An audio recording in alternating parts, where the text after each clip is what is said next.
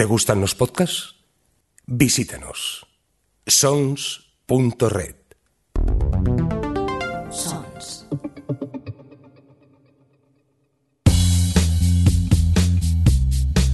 Bienvenidos a O Televisión Podcast, el podcast de la cultura audiovisual.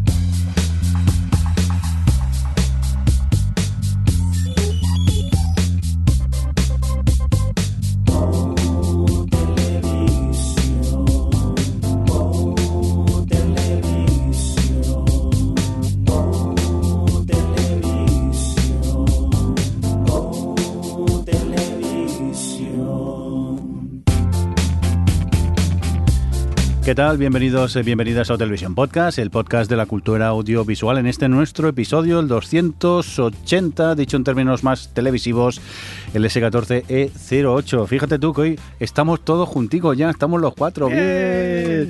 Javi, antes déjame que salude a la gente que tenemos en Madrid, vía CleanFit. Adri, ¿qué tal? ¿Cómo estás? Pues aquí viviendo el apocalipsis. Eso parece, ¿no? Según la tele, el mundo se va a hacer puñetas eh, en breve. Eh, espero que Alex esté alejado de ti unos 200 metros. ¿Qué tal estás, Alex? Mm, bueno, no tanto, pero intentaremos no contagiarnos. Muy bien. Eh, Javier Fresco, ¿cómo estás? Bien, pues fíjate que, que yo estaba en el pueblo ahí, Solano y todo eso, y digo, no, no, me voy a la ciudad ahora que llega el apocalipsis. Sí, que hay más gente. Que hay más gente y se ve mejor. Ay, Dios. Oye, pues fíjate, mira, si es estándar el programa que hasta tenemos noticias, parece ser. Y para... Sí, bueno, Sí, ¿Qué pasa? ¿Qué No, pasa? es que me he acordado que este fin de semana, bueno, cuando estamos grabando esto, eh, el 8 de marzo, eh, es la muestra Sci-Fi, que alguna vez hablamos aquí de ella. Y ayer arrancó con la nueva película de Pixar y estaba Leticia Dolera, eh, como siempre, presentando la muestra. Y recordó que yo no me acordaba que Rec 3 empieza con un cerdo que tiene coronavirus. Así que nos espera un apocalipsis zombie, queridos. Vaya tela. Oye, vamos a. Oye, por cierto, ya que estamos hablando de coronavirus, vamos a, a crear más alerta social, eh, Javi. Vamos a hacer como todos los medios de comunicación, vamos a crear pánico. ¿Qué pasa? ¿Que el coronavirus también tiene que ver con los seriéfilos o qué? Pues sí, mucho. ¿Por- por porque cuál- una de las recomendaciones principales en el caso de, de que haya síntomas de que tú tengas coronavirus es recluirte en tu casa para no infectar al resto de, de la humanidad, ¿no? Correcto. Entonces, si tú estás encerrado en tu casa, ¿qué puedes hacer? ¿Eh? Aparte de, de spinning en una bicicleta. Que eso de va- estas, que eso ¿eh? va a ser que no. Esto va a ser que no. Que ¿Qué eso- puedes hacer mejor? Pues ponerte. un momento. ¿Qué? Todas las bicicletas eh, de- y de estas de las casas del mundo que ahora son em, Roperos. eh, roperos, gracias. básicamente, se sí. van a convertir en bicicletas de verdad activas. Madre mía, Yo Tienes que que no. recuperar la tuya. es todo un plan, un plan maestro de las bicicletas de casa para poder eh, cumplir el, el- el objetivo por el que fueron creadas. Pero no eran originalmente roperos ya directamente. Venga, Javi. Percha, Pues eh, hay otra opción, hay otra opción que es que sean eh, las cadenas de streaming en este caso. Igual que las televisiones tú puedes decir, llega un momento que dices, uy, igual estoy un poco saturado de tanto hablar de coronavirus. Ya que lo tengo, o sea, ya que lo tengo me da igual que hablen los demás. Entonces, ¿qué puedes hacer? Pues ponerte a ver, ¿qué? Pues series y películas en streaming, ¿no? Me parece correcto, correctísimo. ¿Y qué series y películas y dónde las podríamos ver? Pues en las distintas plataformas. Por ejemplo, en Netflix. Eh, el otro día estaba leyendo el, el diario económico La Expansión. Que tú lees todos los días. Leo todos los días, obviamente. y, y me hizo mucha gracia el, el anuncio que ponía que era, espérate, que lo tengo aquí apuntado. Sí. Netflix se beneficia del coronavirus. Que dicho así es un poco... Dicho así, parece un poco como los de las mascarillas en Amazon que las han puesto a precio de oro, como si fueran a subir el precio de Netflix o algo.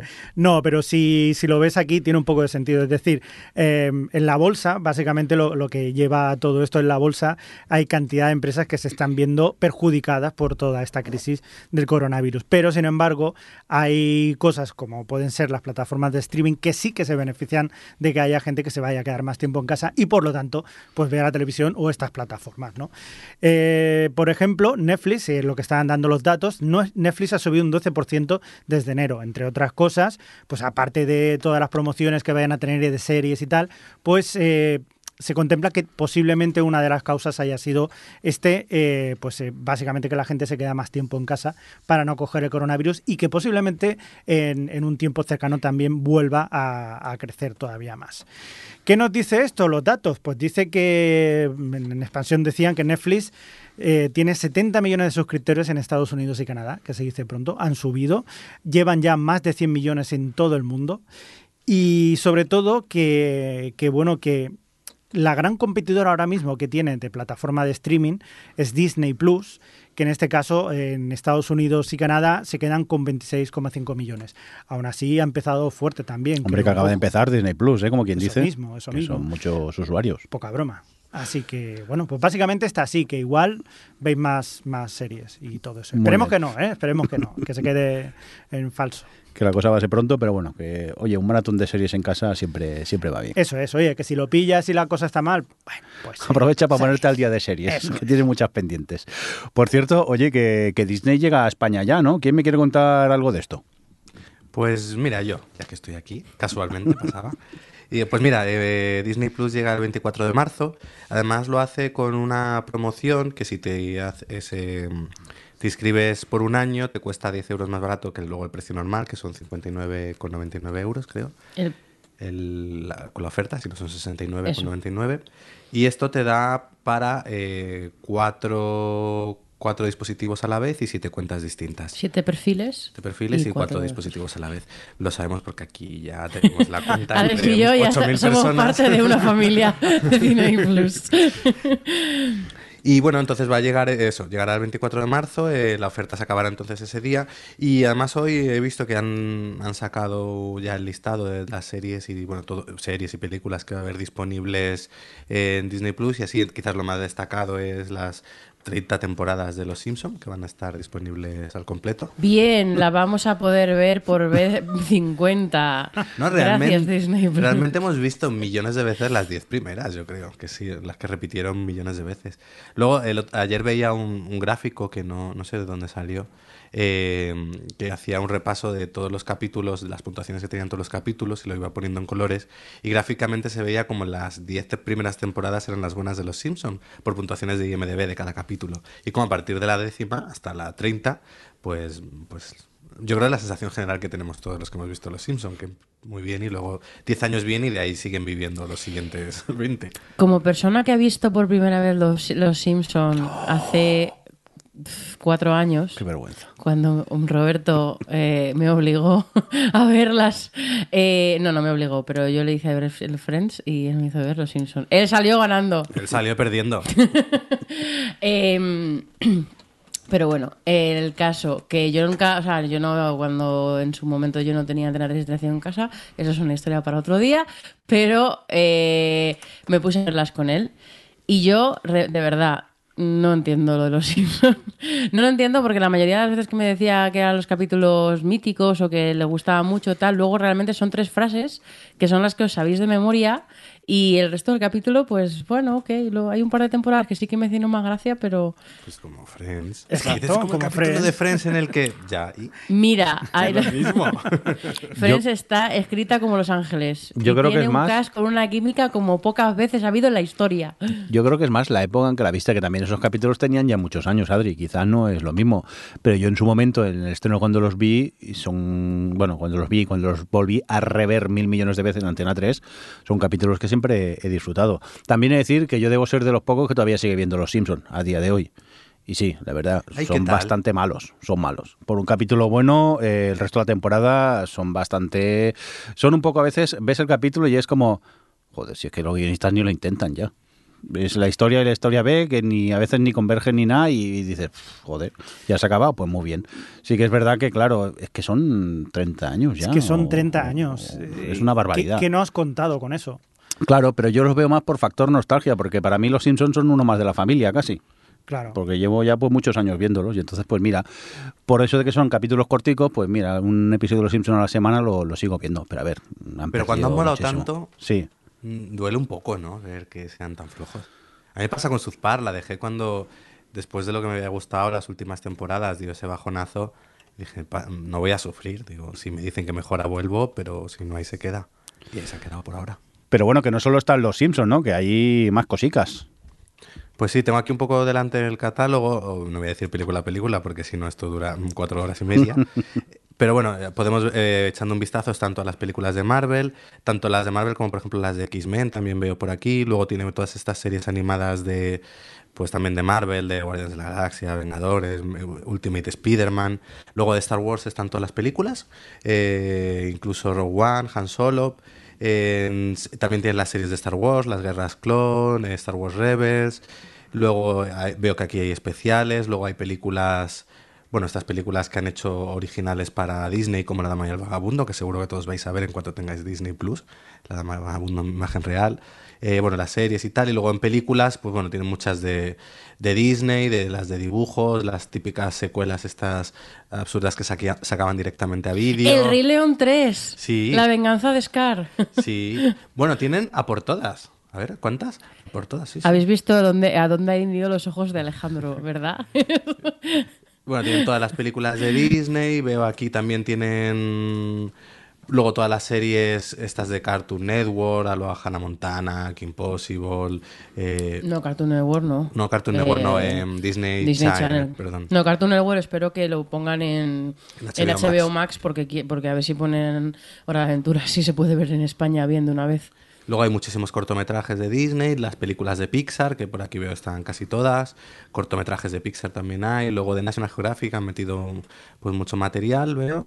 Y bueno, Entiendo que, que será todo la- el catálogo de todas las Disney y todas las subsidiarias, salvo las que por temas de licencias que estén vendidos en otras plataformas hasta mm, X tiempo eh, no puedan, pero la Sí, pero por ejemplo, me ha sorprendido ver eso todo, mm, todo Marvel, que yo pensé que la tendría más vendida o como más, pero no se ve que ya sabían.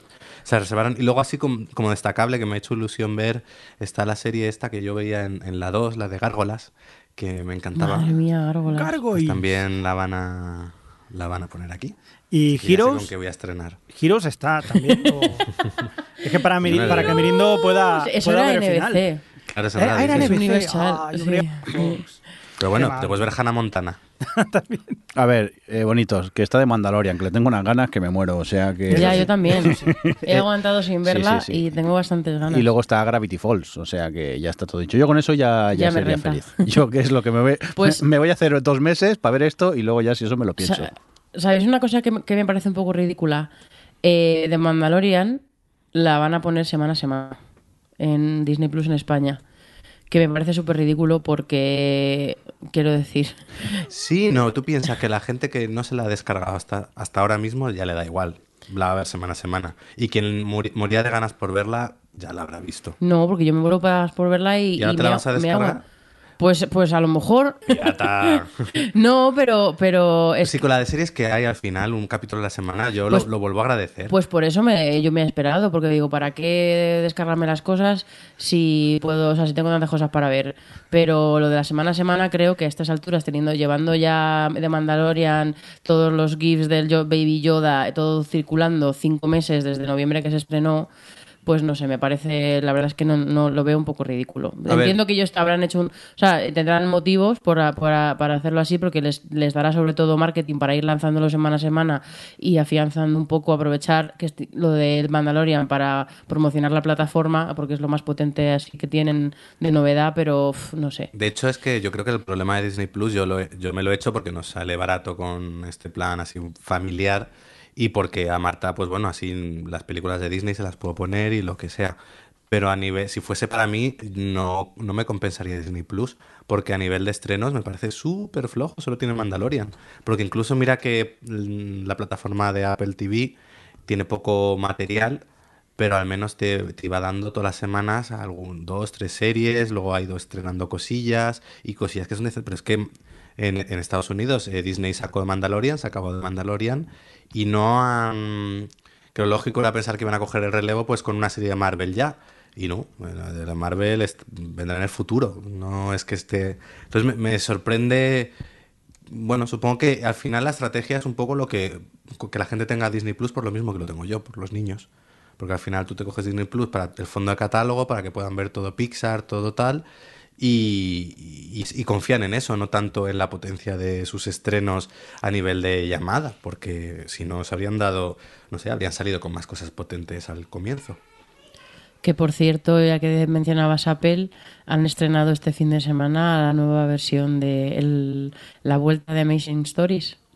Ah, ya la han Ya se estrenado. estrenado en Apple Plus la, sí, eso, el reboot de, de la serie de Spielberg, bueno, que le hizo en su día promoción y está él detrás de- también de la, de la producción. Así que ahí están. No damos abasto. No damos abasto. Esto es un no parar de, de series. Oye, eh, Alex, ¿está Adri sujeta? Sí. Vale. el micrófono, bájale el Sí, sí, sí. micrófono. Corre, corre, baja un poco. Adriana, háblanos desde la moderación de esta siguiente noticia. No, Adriana está moderadamente entusiasmada con esto, porque, a ver, eh, se ha anunciado una serie, una adaptación de que hará HBO del videojuego de Last of Us, Del mejor videojuego del mundo, casi. del mejor videojuego del mundo. Y además del creador de la miniserie Chernobyl. Efectivamente, es- son los dos eh, que, desa- que serán los showrunners de la serie, serán eh, Craig Manzin, que es el que hizo Chernobyl, y eh, Neil Druckmann, que es el que, el que estuvo detrás de, de Last of Us. Y... mm, y bueno, no se sabe obviamente mucho más sobre, sobre cómo van a enfrentar el contenido, la historia y demás, pero bueno, pues va a ser una adaptación de, del videojuego y yo tengo eh, sensaciones encontradas. Eh, la parte negativa para mí es que eh, en realidad la gracia que tiene, o sea, que esto es como una obviedad, ¿no? Pero la gracia que tiene Last of Us es que es un videojuego y que, que al final la, la- a mí una, o sea, para poner en contexto, yo cuando jugué a Last of Us llevaba muchos años sin jugar a las consolas después de, de haber sido bastante viciada. Cuando empecé la universidad las, de- las dejé un poco de lado y por motivos que no vienen al caso las retomé, retomé los videojuegos y los retomé con The Last of que es como en- entrar directamente al Everest. Y mm, ahí me impactó mucho el, pues la narrativa que tiene el videojuego y cómo aprovecha muy bien la interacción, las mecánicas, todo lo que caracteriza a un videojuego para eh, conectarte emocionalmente con esos personajes. Y yo he llorado, yo he, o sea, a mí todavía acordándome de momentos del videojuego, me acuerdo de lo que sentí y vuelvo a revivirlo emocionalmente. O sea, me impactó mucho la forma que tienen de de, de, de hablarte pues de todo eso, ¿no? De la supervivencia, de vivir y sobrevivir, de, de tener a alguien a tu lado en el fin del mundo, de muchas cosas. La- no voy a ponerme aquí a hablar de las tofas, pero el caso es que, mm, que, claro, pensando que al final es un videojuego de zombies y que hay muchas películas y, y series de zombies eh, que, que dices, pues, por ejemplo, la misma, eh, esta que veis vosotros, que The no me Wa- sale The Walking Dead. Del The Walking Dead es una serie de zombies que realmente supuestamente el peso está en el desarrollo de personajes y no Ja, ja, ja. bueno, el, es otra, o sea, yo no, yo no he visto, yo no he visto, o sea, vi la primera temporada y la abandoné porque no me gustaba, pero, pero el, que los zombies es una excusa en realidad para eh, hablar, más- o sea, es más de desarrollo de personajes, ¿no? O es, o es la intención que tiene, eso es lo que, eso es lo que quiero decir. Entonces, eh, aunque es verdad que últimamente hemos visto series como eh, eh, Black Summer o la película esta de Train to Busan o Melanie, o sea, como que todavía hay eh, películas y, tal que, que consiguen darle una vuelta al género de zombies y sorprenderte y aportarte algo. Eh, creo que eso, que con el de Us por- tengo como emoción controlada porque no sé, o sea, porque no, no, no sé qué le van a hacer de especial, lo que, cómo van a poder adaptar lo que hace especial a The Last of Us. Hombre, yo creo que el que esté el showrunner de Chernobyl, que es alguien que fue capaz de precisamente eso, conectar emocionalmente a algo histórico, siendo eh, preocupándose mucho por los datos de lo que te contaba, pero a la vez eh, calándolo en el pe- peso humano de la situación, demuestra que es alguien que entiende al menos a nivel la narración a nivel emocional y que ah, seguramente No, y a ver, y no digo que, que vaya a ser otra más de zombies porque eh, la final de las tofas es una, es una historia que tiene eh, es muy rica emocionalmente, con los persona tiene unos personajes eh, muy complejos, muy interesantes, todos los que la gente con la que se van encontrando a lo largo de la historia, y si está, como está el creador de las tofas, pues o sea, que me parece un buen combo y ojalá, y yo tengo esperanza, o sea, quiero decir que, que igual que supieron aprovechar las características del medio en la narración del videojuego, pueden perfectamente aprovechar las características de una serie para desarrollar una historia. Eh, y ojalá lo hagan. O sea, lo- yo estoy muy esperanzada y emocionada con esto, pero yo mm, es que simplemente no soy esa clase de persona que, que simplemente me va a gustar solo porque el protagonista sea Joel. O sea, como que no, eh, no me tiene que aportar un poco más allá, porque si no, para eso me vuelvo a jugar al videojuego. Que por cierto, con todo esto me han vuelto a dar ganas de jugar otra vez. Espera, espera, Ay, porque- espera, Adri, que ahora vamos a ver una cosita. Javier Fresco, tú el juego te gustó, ¿no? A ver, yo, yo tengo muchas ganas de ver la serie, tengo muchísimas ganas de ver la serie porque sois muy pesaditos, ¿vale? Correcto. Y, y- y la verdad que tengo, yo, pues eso, tengo muchas ganas de verla porque sé que la historia es buena, lo sé Sí, porque sí, todo el mundo pero coincide. ¿qué, qué pasa con el juego? Que no te acaba de gustar, que no, no, que me da miedo. Hombre, pero que, lo que, a mí me encanta el terror, si soy súper fan del terror, pero los videojuegos no- de terror no puedo con Pero es ellos. que alucino con los fan que eres de las pelis de miedo y Pero luego no con este juego no puede. Los videojuegos Pero- de no puedo con ellos, tío. Y, A mí lo que me sorprende es, es, lo que, que a la gente que os da miedo de Last of Us, porque yo tampoco puedo. Yo empecé a jugar Silent Hill, lo tuve que dejar. No he podido jugar a ninguno de los Resident Evil. O sea, todos los videojuegos de miedo los acabo dejando paso de jugarlos porque no me gusta. O sea, no para todo lo que me gusta el terror, no me gustan los videojuegos de terror, pero de Last of Us no da miedo. Da un poquito de A tensión. ver, Adri, si tú te metes en el sótano ese oscuro con los bichos aquellos de la cabeza rara, Señores Palomita, Bueno, no. pero- los palomiteros da un poco de miedo. El eso, señor ¿eh? Palomita y que no sabes de dónde te van a venir. sí. Esa incertidumbre yo no puedo con ella. A mí en una película, tú vas una ahí serie, con el sigilo, en plan. Ya, ya, pero a mí que me pongan las cosas, pues mira, eso le pasan a los que están ahí, pero que me pasa a mí me da mucha rabia. Soy, soy muy personalizable para eso. Entonces, Que- sufro mucho, me sufro pasa a mí, mucho. pero- la pobre chavalita que llevas a la chavalita, pero ¿cómo vas a matar a la chavala? Hombre, que es culpa mía. ¿Qué es culpa mía? No puedo con ello. Me acuerdo la primera vez que me dice el Ja- el Javi, estoy jugando al juego al día siguiente, ¿qué tal, qué tal? Y me dice, no, no, que lo he dejado, que me da No, mucho. si he durado cinco minutos o Joder, lo que dura pues la no juega- presentación y, Sí, sí. y me meten en Al un primer sitio- sótano, al primer sótano ya no- Ya está, no quiero, no quiero. No juegues al Death Stranding, que a mí, a mí me da ansiedad y No, todo. Buah, buah, calla, calla. Hombre, tú, Adri, tienes un problema con los videojuegos y lo que te enganchas con ellos, ¿eh? También. No, no, hombre, sí, No, hombre, sí, me no. gustan mucho, me engancho. Sí, Sí, claro, pero. Pero No, no, es un problema, es, Es- un- Adri, Es que yo- yo soy una, yo soy una persona apasionada y si algo me gusta, me gusta mucho, pero no, no creo, o sea, sí que es verdad que me, que me engancho bastante, pero me tienen que gustar mucho y lo que pasa con Death Stranding es parecido a lo de las tofas, que es que narrativamente de universo es espectacular, entonces estoy como muy metida. Bueno, guárdate el Death Stranding para cara cuando hagamos un especial de Death Stranding en Gamers Ocupados este verano. Toma spam. O que para cuando, hacer. cuando anuncien la serie de Death Stranding, Sí, porque también. se presta. Joder. Oye, vamos a continuar con más cositas y momento para los eh, pilotos 2.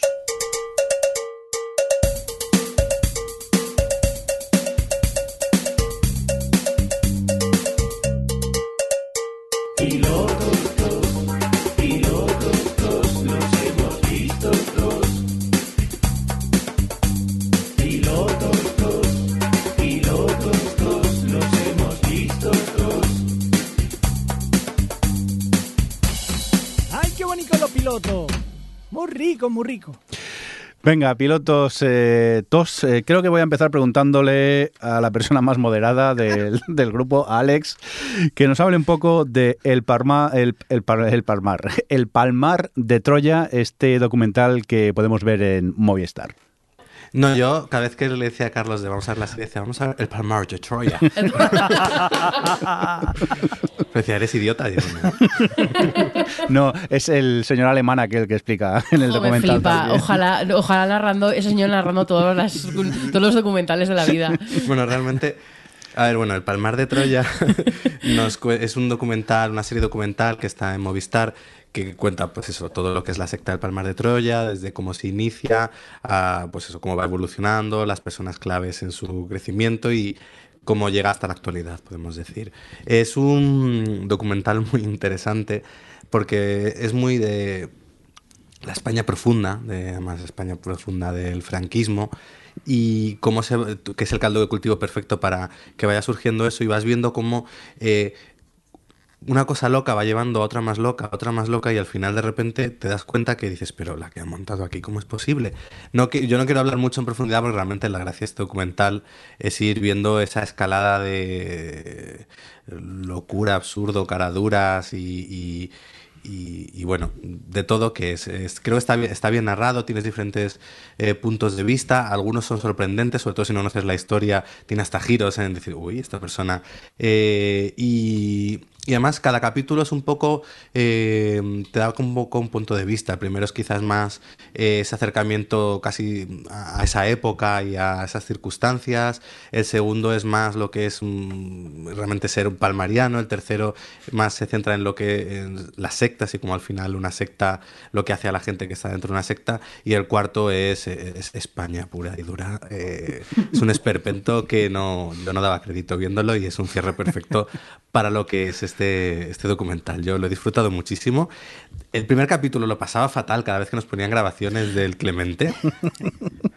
Alejandro, tienes que ver el Palmar de Troya, queridos, queridos oyentes. Dios ha dicho que OTV es el podcast que tienes que escuchar todas las semanas. Va, basta. Basta que me está dando mucho yo. Tengo, ahora mismo tengo un escalofrío en el cuello. Dios. Es que para los que no hayáis visto aún el Palmar de Troya, de vez en cuando ponen grabaciones reales del Papa Clemente. Entonces es un señor. Clemente, el nombre, su nombre de Papa es ah, Gregorio. Papa Gregorio. Gregorio 17. Y es un señor que hablaba susurrando. Y me, me ponía muy nervioso porque además con el home cinema los susurros me salían de los altavoces de atrás y daba unos botes cada vez que lo ponían. Eh, o sea, sí, sí, susurros en Dolby Atmos. sí, era horroroso. Yo eh, tampoco quiero añadir mucho más porque realmente eh, Alex ha descrito muy bien lo que es, sin entrar en, la trama de lo que, veis allí, porque contra menos sepáis mejor. Mirar, eh, un ejemplo. Javi y yo, que somos señores mayores y salimos a andar ahora por las tardes, ya lo había visto entero y yo todavía me faltaban algunos capítulos. Y yo le decía, sí, porque tal personaje, y él me ponía caras de, espérate, espérate. Pero no te decía nada. No, no, no me decías nada, pero te notaba la cara y algo así. Y es verdad que luego veías el episodio y decías, hostias. O sea, hay giros que en la vida me esperaría yo que ocurran en una serie, por ejemplo, y, es lo que decimos siempre, la realidad supera la, ficción. Y es súper adictivo el, documental este. Yo me lo vi en un par de días y porque te necesitaba dormir, porque si no es que me lo veo de, una sentada. Y al final lo hemos visto todos enteros. Tú, Adri, también lo has acabado, ¿no, Adri? Sí, sí, sí, yo también me lo vi en dos días. es que, además, yo tuvimos la suerte, yo creo que todos nos enganchamos cuando ya estaban emitidos los cuatro entonces tenerlos los cuatro disponibles eh, yo creo que está bien, porque así te los puedes... Pero sí, sí, no, así eh, me ha parecido interesantísimo, divertidísimo. Yo, a mí me ha dado carcajadas, como pocas series de comedia me han dado carcajadas, porque hay, hay personajes, hay o sea, porque luego, como, como todo documental, pues tienen muchos testimoniales y tal, y hay algunos, algunos de los que te narran un poco lo que pasó que, que son muy divertidos de escuchar y que le ponen ahí y tal. Luego, lo que tiene como muchos elementos, tiene parte de imagen reales, todo el mundo recreaciones. Bueno, si le, si le pongo un pero, es que a pesar de que la mayoría de las veces las recreaciones intentan seguir esta línea que se lleva ahora con los documentales de que son recreaciones más de crear una atmósfera o de mostrarte un poco una situación más que que realmente se vean los que son actores y se vean caras y tal. Aquí creo que más hacia el final sí que hay momentos en los que sí que se ve demasiado a los actores de, la recreación, como que ya el, el Papa Gregorio, el, Clemente ya tiene un, ya ves la cara del actor, sobre todo cuando le pasa eso que le pasa, que es como, que también es todo muy gráfico. Eh, es como que mm, eh, a mí me, no me acababa de gustar que tomasen la decisión que de, de, llevarlo a que se viera tanto a los actores, pero salvo eso, me ha parecido un documental muy completo, la verdad. Además, me parece que es que el cuarto capítulo a un guionista no se le ocurre. Dices, bueno, llevas todo por donde lo llevas y de repente todo lo que ocurre en el cuarto episodio. Claro, pero porque, porque es lo que pasa siempre, que al final una serie eh, no, no, tiene que ser realista, tiene que ser verosímil. y, nuestra suspensión de incredulidad es curioso que con la ficción es mucho más dura que, obviamente, con la realidad, porque es la realidad, pero, pero sí, sí, totalmente. Son de esas cosas, lo que ha dicho antes Jordi, que la realidad supera la ficción y que son esas cosas que una serie no puedes poner, porque todo el mundo dice, venga ya. un salto del tiburón que se dice, venga, aquí, ¿qué me cuentas? A mí me ha pasado igual que, a vosotros, que yo he alucinado pepinillos con, con, esta, con esta serie documental he de deciros que yo lo que es la congregación del Palmar de Troya, había escuchado de ella la primera vez cuando era pequeño, que yo iba al barbero, señor viejuno, ¿vale? Yo iba, confesiones. yo iba al señor barbero que allí tenía únicamente eh, interviews. Entonces yo, educadamente, para no hacer que veía aquí a las señoras que tenían frío, pues, eh, o que tenían calor, pues lo que hacía yo era pues ver las noticias y, y los estos, ¿no? Que me daba cosita. Y entonces ahí sí que fue la primera vez que yo vi lo que estaba pasando con lo del Palmar de Troya. Pero lo que me sorprende de todo esto es que yo creía que era una cosa que había pasado pues en los años 80, que, empezó en los años 68, empezó en los años 70, 80, pero es que a día de hoy sigue habiendo. Y toda esta parte que es el capítulo 3 y 4, yo no tenía ni idea. Y me he quedado, el otro día lo hablaba con Mirindo y decía, yo me he quedado alucinado de que toda una historia que he dejado de, de conocerla sigue su camino, sigue esa historia. Y esta serie documental lo que hace es seguir esos pues eh, 40 años o cin- casi 50 años, o no sé, un montonazo de años que está siguiendo esa historia. Y me parece brutal, brutal.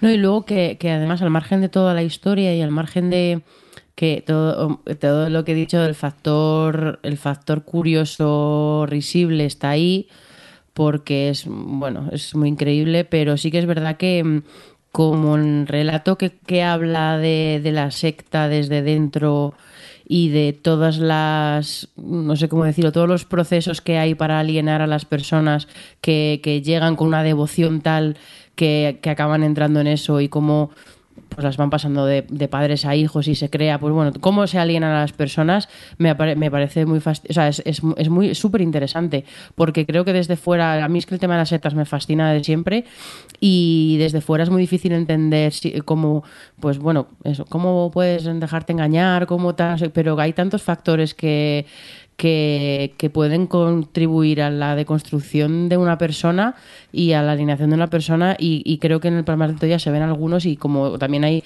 gente que lo ha sufrido que te lo cuenta en el, en el, en el documental, es muy interesante. O sea que tiene como muchos valores la- el documental. Claro, es que eh, quizá nosotros estamos destacando más el, lo esperpéntico, lo, lo absurdo Sí. de lo que puede llegar a ocurrir, pero también hay secuencias, hay historias que te cuentan que te rompen el corazón. Porque mucha de la Sí, gente que está dentro, decirlo. sí, que es lo que estabas tú diciendo ahora, Adri, que, que sí que quizá piensas y lo que más destacas es lo esperpéntico, pero también si reflexionas un poco y ves el trasfondo de todo lo que hay allí, eh, el do- documental hay momentos que, que tiene escenas muy, muy duras. Porque, el- el- bueno, es igual, no quiero hacer spoiler. Yo- Porque iba a hacer un spoiler, mejor que, que lo veáis y- Sí. y, eso. Pero bueno. Oye, vamos a continuar con más cositas. Eh, oye, pues mira, vamos a hablar eh, de este estreno de Netflix, que nunca me acuerdo de su nombre. A ver, espera, este es el I'm Not Okay With This, que aquí en España han traducido como, Adri, eh, ¿cómo era esto? Esta mierda me supera. Correcto, que yo siempre digo, todo nos parece una mierda y nadie sabía de qué serie estaba hablando. Venga, pues eh, esto es, es una serie que yo desconocía completamente, que un día me apareció recomendada en Netflix. Digo, venga, vamos a ver. Dije, uy, capítulos de 20 minutos. Digo, para la saca. Eh, está por ahí metido el director, al menos de la serie, es el mismo de The End of the Fucking Wall. Eh, a mí me recuerda mucho a esta serie por el tratamiento de la imagen del color, también musicalmente el tratamiento musical también me gusta mucho. Y luego la historia es, eh, está basada en una chica de instituto que de golpe porrazo pues descubre que, tiene poderes. Y a partir de aquí ocurren cosas. A mí la serie, me- la verdad que me ha enganchado bastante, eh, me ha gustado muchísimo, la he disfrutado mucho, pero también mm, me ha dejado muy a medias, porque realmente cuando se acaba la serie es casi como cuando debería empezar para, para mi gusto, porque son siete episodios que pasan volando y me quedo con muchas ganas de, de ver más episodios de, de esta, eh, esta mierda me supera. ¿A ti, Adri, qué? ¿Te ha superado esta mierda o no? Qué bien llevado. A eh, medias un poco, como a ti. Porque mm, me, parece que, a ver, obviamente la serie está bien, es interesante. Al final es la historia de una adolescente eh, de autodescubrimiento, de historia de madurez, este rollo. Es un, además tiene, es, un, es como si cogieran Carrie, la trajeran a la actualidad hicieran una serie. Y un poco con todo esto, esta mm, eh, como estilo visual que decías que recuerda, recuerda bastante a The End of the Fucking World, que estoy de acuerdo. Pero a la vez de que creo que esté bien y todo esto, sí que me parece que es como una mezcla de muchas cosas que ya hemos visto. Es un, tiene un poco de sex education, tiene un poco de... ¿Cómo se llamaba esta otra? ¿Life Sex? ¿Era? No, no. Eh, una que, jolín, Everything Sucks puede ser, Sí, otra de Netflix. vale. eh. O sea, tiene como una mezcla de muchas series que ya hemos visto. eh, la, his- la historia de madurez que te cuenta de ella no me parece que, que, o sea, que sea particularmente. mm, eh, pues no lo sé, que tenga algún elemento así que me atrape. eh, O sea, que tiene la ventaja de que ella, la actriz, consigue darle un carisma especial, pero el personaje en sí no me parece que tenga, bueno, pues como que no me parece muy especial, no me parece mm, que, me esté aportando mucho. O sea, como que no sé, me parece que sí que sé que me queda de medias en, en realmente darle un puntillo más al a la historia o a las intenciones o a no sé, no, quizá me cuesta un poco articular por qué me ha dejado a medias, pero, pero sí, me da la sensación de que ya la había visto. Tenía como esa sensación todo el rato. Pero, ¿La has visto entera, Adri? Entera, entera, sí, sí, ¿Y sí. no te pasan volando los episodios? No, no, sí, se, y se ve muy bien. Claro, si no, que digo es- que, no digo que esté mal ni nada. Si, Vale. si, si, si la he visto bien, lo que digo es interesante, el viaje madurez es interesante, la, la chavala está muy bien, eh, tiene algún personaje que, que destaca, sobre todo el, el amigo, este vecino que se echa, me parece un, un personaje eh, que, está, que está contado todo su, su parte de forma muy sutil y me llega mucho. O sea, que, que está bien, ¿eh? Lo que pasa es que sí que creo que, que quizá me esperaba más, también porque te ceban mucho del principio, toda esa primera imagen que hay, la serie empieza con ella corriendo en la- por la calle cubierta de sangre. eh, y, parece que va, va a llegar ahí en un momento explosivo. Y es verdad que llega porque además el momento ese todo el capítulo final es bastante sorprendente eh, lo que pasa pero pero un poco lo que decías tú antes que cuando realmente esa catarsis era la interesante de seguir a partir de ahí. Todo lo que he visto de antes me parecía como lo más previsible lo que ya lo que ya he visto antes lo que lo que no me no me llama la atención pero a partir de ahora sí que sí que me interesa ver lo que viene después. Entonces no sé tengo ahí sentimientos encontrados con esta serie Claro, es que ese final te deja con ganas de querer una segunda temporada. Ya, es un final maravilloso para dejarte con más ganas. Y ahora Javi me mira con cara de, ¿qué decís? ¿Qué decís? Pues que si a Javi no le gustan los adolescentes Ahí si está. vamos de más en, en gustos, de más vamos a ir a menos. En este caso, pues es mi menos, o sea que no, yo no comparto para nada vuestra opinión. Un poco con Adri, sí, sí que es verdad que es, eh, para mí yo la titularía, esta mierda es lo de siempre, más que esta mierda me supera. Porque, pues total y también diría I'm too old for this shit, o como eh, eh, como dice el personaje de Danny Glover en Arma Letal. Quizás sea yo que estoy muy mayor y no aguanto a los adolescentes y que me están contando lo mismo de siempre. ¿Cuántos, Total. cu- ¿Cuántos has visto? El piloto y da Vale, gracias. vale, no. O sea, y se me ha hecho largo. 20 Tampoco me parecen adolescentes odiosos como en otras series. ¿eh? No, pero son exactamente lo mismo de, de siempre. Vamos, que no tienes ni idea. Venga, va. Ahí, respetando la opinión de mis Muy bien, compañeros. muy Venga, bien, a la así me gusta. Javi, a la mierda, hombre. Venga, vamos a continuar con más cosas. Eh, Racing Dion. Adri, ¿esto, esto, ¿esto qué es? ¿De dónde, ¿Dónde está esto? Dion Dion que es Vaya, un nombre No acierto ni una. Racing Dion es una pues es una serie que tenía pendiente ahí en mi lista de Netflix desde que se estrenó eh, y nunca me había puesto con ella y, creo que tiene bastante tiempo creo que fue era desde otoño del año pasado.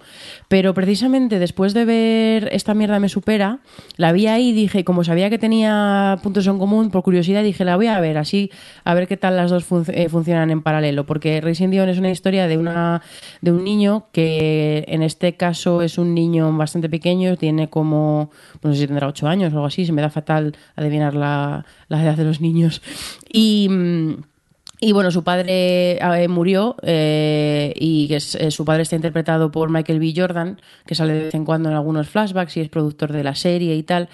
Y, y bueno, pues es la historia un poco de la madre eh, y el hijo, eh, pues de madre, de madre soltera con, el, con la dificultad de que el niño tiene poderes y entonces se la lía para todo el rato. Un poco lo que era, eh, ¿cómo era esta? Wolf Children, la película de Mamoru Osoda que usaba el elemento fantástico para subrayar las dificultades de ser madre soltera, pues esto hace un poco parecido. Pero este niño, pues bueno, tiene telequinesis y, y hace, eh, puede o sea, hacer levitar las cosas y en fin, tal. Em, lo que pasa es que, bueno, y está toda esta cosa del duelo, de superar la muerte del marido por parte de la madre y del, del- padre por parte del niño. Em, y el, tema es que a pesar de que tiene todos estos elementos que son bastante dramáticos, todo lo del padre, que te lo, mencionan todo el rato, a mí lo que me sorprendió es que el tono no es que sea ligero, es que incluso podría parecer un poquito Disney Channel.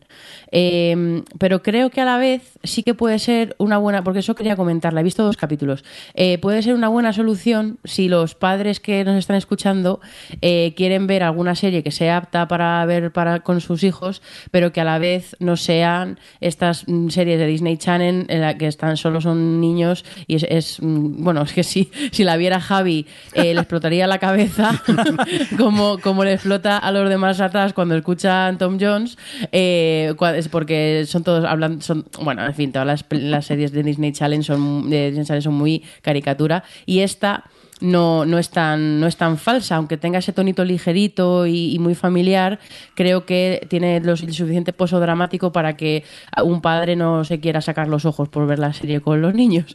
Em, Pues Adri, perdona, perdona Sí. por, por alusiones, perdona que te Sí, interrumpa. por alusiones. Pero yo he estado viendo muchas series de, de Disney Channel porque tengo sobrinos pequeñicos, bueno, ahora ya son mayores, pero con ellos he visto muchas series y no me ha explotado la cabeza. Lo que sí que me empieza a explotar en la cabeza es en Netflix que hagan, que podrían poner tranquilamente una categoría de series de niños con poderes. O sea que ya hay, hay varias. Perdón, sí, usted.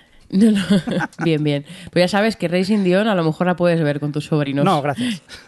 vale. Ya son mayores. Em, lo que sí que creo que, que al final el elemento sobrenatural, porque quieren meter un misterio con la muerte del padre y parece que por algunas imágenes que he visto ahí, sobre todo porque como se pone el trailer solo de Netflix, bueno, ahora ya no, eh, vi alguna imagen y tiene pinta de que sí que va a haber como algún enfrentamiento que va a tener que hacer el niño contra un algo que entiendo que será alguna- un simbolismo de, de superar la muerte de su padre.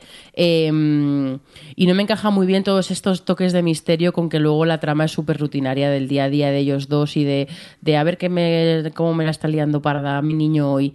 Eh, pero bueno, no sé.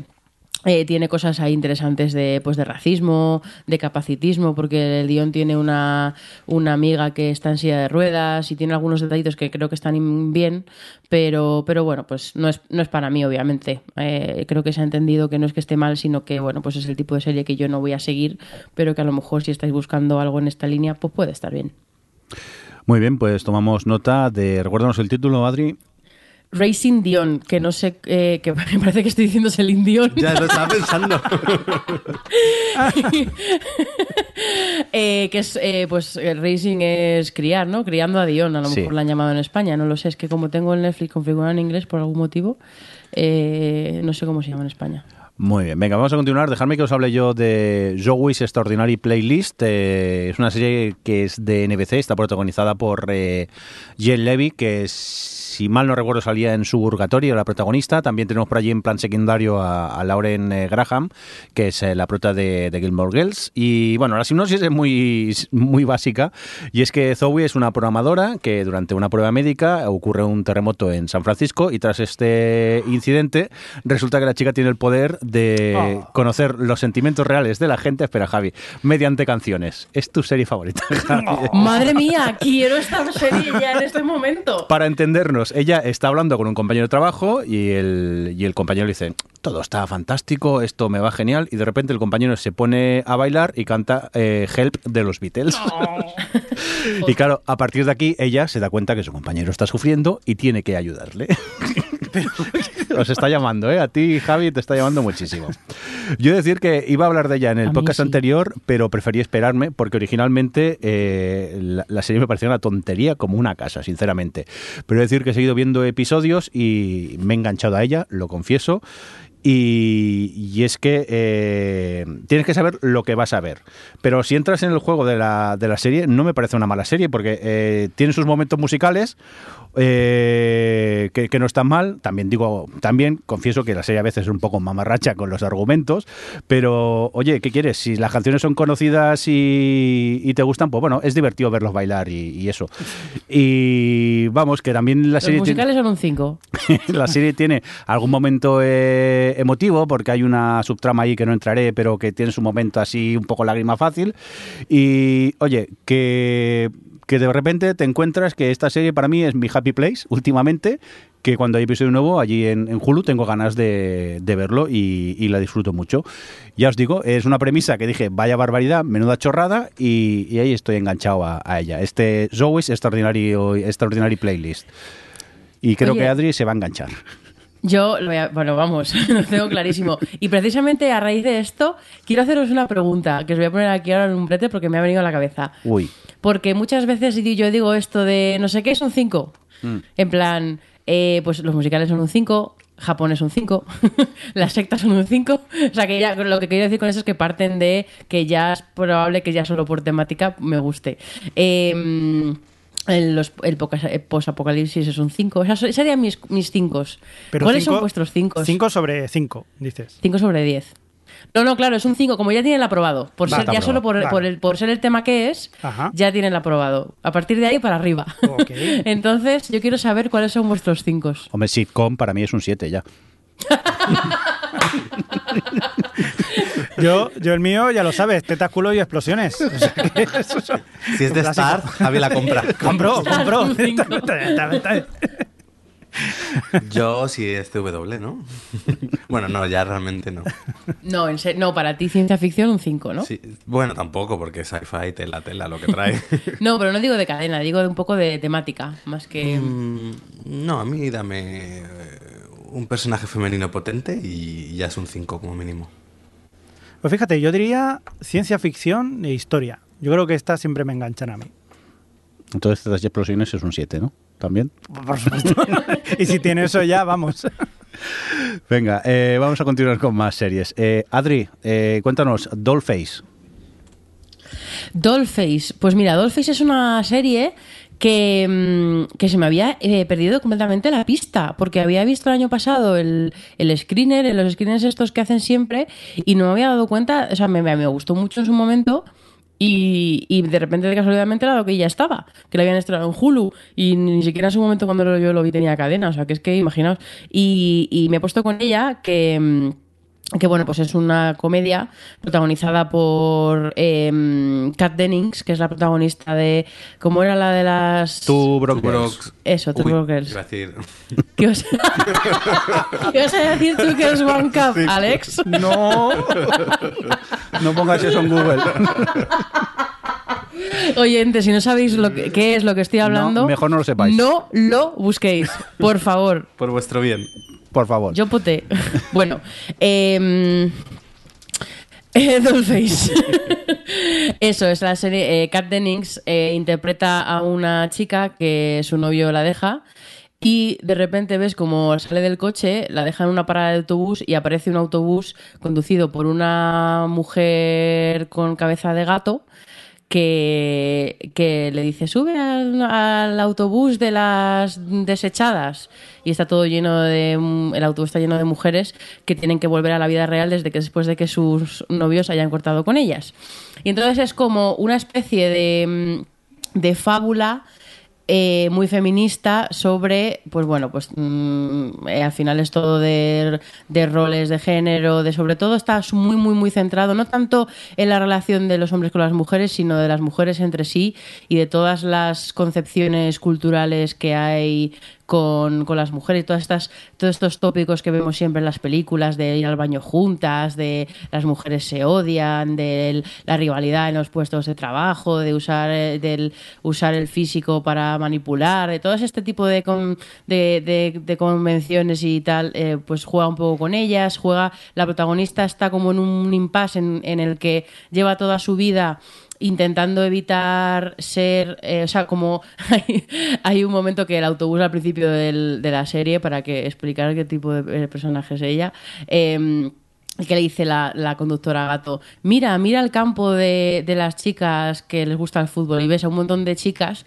que dicen, yo no estoy como el resto de las chicas, me gustan los videojuegos y me gusta el fútbol. Entonces, eh, pues ella tiene, está un poco en ese puesto en el que toda la vida ha, querido parecer una chica guay y está, entonces está descu- o sea, empieza a descubrir lo, lo arraigadas que tienen to- lo arraigados que tiene ella, todos esos pensamientos culturales en su cabeza y cómo le han amueblado su cabeza para que piense así de sí misma y empieza a deconstruirse. Y está muy bien, la verdad, porque creo que que el punto este como de fábula que tiene que siempre las situaciones en las, a las que se enfrentan en el día a día de todas pues con todas las, compañías de trabajo con, con su madre con eh, sus amigas y, demás y cuando sale o lo que sea siempre cuando pues bueno se, se plantean desde el punto de vista de la fábula como todo llevado muy al extremo y funciona muy bien para hablar de las cosas que está hablando y a la vez tiene como bastante corazoncito o sea como que se ve al margen de que lo esté llevando todo a muy, a lo muy exagerado,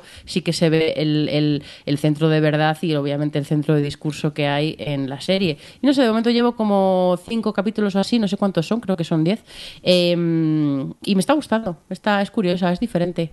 Y Kat Dennings me parece que es una actriz que tiene mucho carisma y me gusta. Yo he visto un par. eh, es decir, que cuando empecé y sale la, la escena de, de la conductora de autobús gato y todo eso, iba un poco asustado porque pensaba, hostia, es la típica serie estereotípica, más no poder, de hostia, me ha dejado el novio, ahora qué hago, cómo hago mi vida. Pero mm, a medida que avanza el episodio hay algo más ahí escondido y cuando conecté con, con la prota, eh, los dos episodios que he visto me han, me han gustado mucho. Es, tiene, tiene algo más. No son los típicos estereotipos de toda la vida y no la seguí viendo porque es que no doy abasto, pero la tengo ahí de esas que cuando pueda seguiré viendo más episodios y por lo que cuentas que la serie va mejorando, Adri, pues yo creo que sí que, que me quedaré con ella con esta Dollface. Que No es que vaya mejorando, es que realmente creo que, que obviamente, claro, empieza estereotípica porque se está riendo de esos estereotipos. Y al principio, como ella es ese personaje y ese estereotipo ella en sí misma, pero cuando tú vas viendo que lo que la serie va, va a hacer es romperle a ella, ese que- o sea, que ella deje de ser ese estereotipo. Y, realmente buscar la verdad detrás de todos esos estereotipos que, que se ven, como lo de, la, lo de la conductora gatos, al final lo típico de señora solterona que está en su casa y que solo tiene gatos, al final es coger todos esos tópicos y buscar la verdad tras ellos y darles la vuelta. Y, mm, y no sé, eso, una vez que ves eso, que, que la serie está haciendo eso y que por eso el personaje es así, creo que es fácil hacer el clic y que te, que te mole lo que está- te está planteando, porque te está hablando de todas estas cosas desde un punto de, de vista con una mirada bastante original. Pues nada, tomamos nota de esta Dollface y creo que cambiamos completamente de estilo. Eh, Javier Fresco, Mm. Hunters. Hunters. ¿Qué es esto? Hunters con J, no, con H. Eh, pues el Hunt- Hunters. Hunt- Hunters. Hunters, háblanos de Hunters. Hunters es una serie que podéis ver en Amazon Prime Video. Está creada por David Weil eh, y el productor ejecutivo sonará porque es Jordan Peele, el de la película de No grite, no me deje salir, ¿no? Déjame salir, ¿era? Déjame salir. Eso. Aquí. Vale, pues es una serie que está compuesta por 10 episodios. El primero, debo deciros que dura una hora y media. ¿Y qué es lo que cuenta? Pues básicamente cuenta la historia de los años 70, en la que un chaval joven en Estados Unidos se ve involucrado en la cacería por parte de un escuadrón de judíos vengadores contra nazis que se asentaron en el país y que intentan controlar pues eh, pues eso el gobierno. Entonces eh, de qué va pues eso de intentar cazar a estos nazis de descubrirlos y cazarlos y matarlos el jefe, os sonará porque el jefe de los judíos, eh, del escuadrón de, de, matajudíos, es nada más y nada menos que Al Pacino. Y la jefa nazi es la grandísima Lena Olin, que, bueno, que es una pena que no se prodiga más esta señora, porque la verdad que a mí, a mí me gusta mucho las películas que hacía en los 90. Lo hacía, era bastante solvente la mujer. Pero bueno, ahora la hemos rescatado, está bien, está bien. Eh, como curiosidad, pues que está por ahí también uno de los del ejecutón, ejecu- ejecutón, un ejecutón de ellos es ni más ni menos con el George Radnor, que igual os suena por ser el Ted Mosby de How, How I Met Your Mother, Correcto. que a mí me costó reconocerlo, no sé a ti si te pasó. Bueno, Javi, pues me alegro que me, me hagas esta pregunta porque es que todavía no me ha dado tiempo a verla, entonces no lo sé. Vale, pero por ejemplo Adri sí que la ha visto, ¿no? Adri, tú sí. Yo la he visto, sí. Vale. Eh, ¿Te costó reconocer a, a Ted Mosby? No. No. Yo que pero, soy muy sí que se, lerdo. pero sí que se le ve raro, la verdad. Se le ve raro uno, pero, pero bueno, luego Con dice, esas patillas. esa, esa cara me suena, me suena, me, me cago en 10, mira quién es. Pues sí, sí, sí. Oye, ¿qué te ha parecido a ti la serie? A ver, una cosa, yo sé por qué Adri la ha visto. Logan Lerman. Logan Lerman Yo es el yo protagonista, que es el chaval joven, pero ¿quién es Logan Lerman? Pues yo no lo conocía de nada, este señor. Jolín, ¿cómo se llama? A ver, eh, ¿Tú sabes quién es? ¿Quién digo? Era- el ladrón del rayo, el ladrón del rayo. sí, en Percy Jackson. Percy Jackson. Que a él le Ah. gustaba desde yogurín. A ver, yo tengo que decir que eh, Logan Lerman es una excepción. A mí no me gustan los yogurines, pero tiene, este chaval tiene algo. Pero bueno, no ha sido por eso. Eh, a ver, a mí me ha gustado, pero a mí mm, con esta serie me pasa un poco lo mismo que...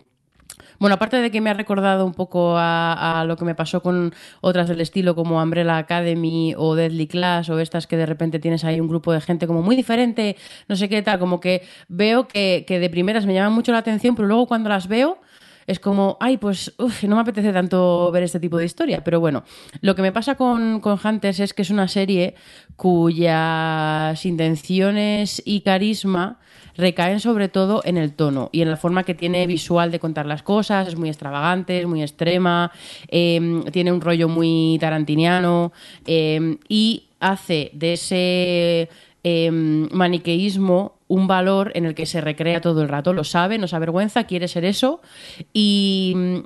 Y claro, yo creo que es esas series que o compras su propuesta o es difícil entrar. Y después de, yo bueno, yo he visto tres, el capítulo, el uno, el- la hora y media inicial, eh, que se me hizo un poco cuesta arriba, pero sí que es verdad que, que no porque sea aburrida, sino porque es muy densa y quieren presentarte muchísimas cosas. Y, pero bueno, sí que es cierto que los últimos, como el, hacia dónde te lleva y toda la parte final, dije, ay, bueno, pues a lo mejor sí tal. Pero luego me di cuenta de eso, que lo que estoy diciendo, que, que no es una serie para mí. Mira, hace poco volví a ver Magnolia, la peli de eh, Thomas Anderson. que digáis que de qué estás hablando ahora. Pues así ap- aprovecho y hago eh, Spam, hace- spam del bueno.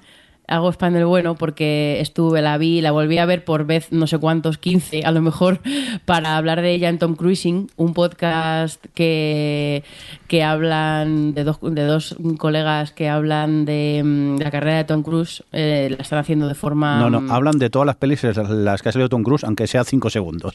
Sí, sí, efectivamente. Todo, o sea, su IMDB por, de- eh, cronológicamente desde más antiguo a más nuevo. Y, eh, claro, bueno, Manolia es justo el, el- la mitad. O sea, que están ahora mismo en la mitad del, del programa porque justo se ha publicado el que estuve yo de Magnolia hace un par de semanas o así.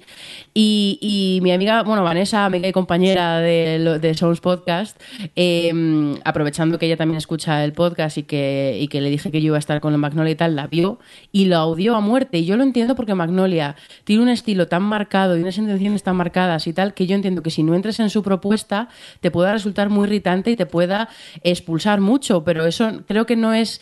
O sea, que es que es es súper personal, no sé, te has- Yo la odio a muerte. De verdad, Alejandro, o sea, en serio. Menos mal que te quiero. Película más histérica. Lo es. Claro, puede ser muy antipática. Y, y si no entras eso en ese ataque de ansiedad constante que es Magnolia, eh, entiendo que tenga que ser insufrible. Y no creo que, o sea, no me parece que sea insufrible, ni muchísimo menos, y no me, no me provoca rechazo en sí, pero sí que es verdad que me pase, pues bueno, no, no me provoca rechazo como me pasa con las películas de Adam McKay, por ejemplo, ataque gratuito. Eh, pero no entro, no, no, no consigo entrar en esa propuesta, en ese tono, en esa, porque incluso hay momentos, el momento del ajedrez, eh, son pequeños detalles que me, expulsan un poquito, me expulsan un poquito. Entiendo que ese momento en concreto pueda ser algo que a otra persona sí que le atrape. O sea, es que me parece ese tipo de serie. No sé si, eh, Javi, que, que tú la has visto, si, si coincides en que es ese tipo de serie. Sí, sí, sí, sí, coincido contigo que sí que tiene mucha influencia de lo que tú decías al cine de Tarantino. Eh, concretamente os va a sonar mucho a lo que es eh, la película de Malditos Bastardos, solo que en otro tipo de universo y tiene pues un, un- pues eh, sí que visualmente lo que tú dices es, es atractiva, pero llega a ser un poco pesada. No sé si quizás esta serie con un poquito menos de metraje hubiera estado mejor, un poquito más concentrada y no tan tan diluida, ¿no? En tantas cosas que tampoco te llegan a, a, a. Yo por lo menos no llego a empatizar ni con unos ni con otros y eso es quizás un problema, ¿no? También es un, es un problema que sea una cuestión de venganza. La venganza engendra venganza y la mejor forma de quitarse todo este mal rollo es matando a más gente. Entonces, eh, claro, ahí tampoco eh, coincido yo mucho. Pero bueno, como divertimiento, aquello si te gustan películas de Tarantino, lo que pasa es que Tarantino se lo toma bastante mucho más eh, de otra forma, por así Claro, a mí, me, a mí de No, Malditos. Bastardos me flipa. Es una Claro. de mis películas favoritas de Tarantino, pero... Pero bueno, no sé, yo creo que para, para los que os guste ese tipo de, de excesos y eso, los tarantinos desatados y demás, eh, creo que sí que puede ser interesante. Pues creo que vamos a volver a hacer un cambio radical de series, ya que yo os voy a hablar de este Everything's eh, Gonna Be Okay, la nueva serie de Josh Thomas, eh, que si recordáis era el creador de la maravillosa Please Like Me. Y en esta ocasión, pues eh, pasamos de Australia a Estados Unidos, donde Nicholas, que está interpretado pues, eh, por el mismo creador, por Josh Thomas, está de visita, pues visitando a sus hermanastras y resulta que su padre, justo el día que él tiene que volver a Australia, le, le dice pues que tiene un cáncer terminal y entonces le pide si puede ser el tutor legal de, de sus hermanas. Con esta premisa así de, de- de- divertida, empieza este Everything is Gonna Be OK. Y yo decir que personalmente eh, a mí me ha encantado. O sea, la facilidad que tiene Josh Thomas de, de pasar de la comedia al drama o viceversa en cuestión de segundos a mí me sigue maravillando. Eh, yo con el primer episodio, que ya lo ha comentado Adri, que el primero es de 48, 42 minutos, luego los otros ya son de, de, de 20 minutillos. Pero en el primer episodio yo, la verdad es que he pasado de, reírme a emocionarme a, llorar como si eso fuera las cataratas de- del, del eh, casi. Pero eh, es una combinación que a mí me funciona muy bien cuando las hace este, este señor. Y aunque... eh, eh, luego no me acordaré y en el top del año eh, no lo diré, he de decir que para mí este primer episodio de esta serie es uno de los mejores que he visto en, en mucho tiempo. A mí me funciona muy bien este primer episodio. Luego... el- Apúntatelo. ¿Qué? Sí, apúntatelo, Apúntatelo. y luego no me acordaré de dónde lo apuntamos. pero bueno. no me yo esa The papa. Dejadme que estoy aquí en racha, que estoy contando lo que me ha parecido este pilotazo. Eh, hay que decir que el segundo y tercer episodio, el tema dramático desaparece un, un poco, predomina mucho más la comedia, aunque bueno, tiene sus momentillos así de tocar un poco la, la fibra sensible. Pero bueno, que la serie está muy bien. Resumiendo, que Everything, everything gonna be, Everything's Gonna Be Okay, eh, a mí a veces me parece un poco la continuación de Please eh, Like Me, más que nada porque la actuación de Josh Thomas eh, es la misma que, que en su primera en su primera serie. Pero vamos, que a mí eso me da bastante igual, porque la verdad es que me importa lo más mínimo. Yo lo que quiero es más de este, de este personaje.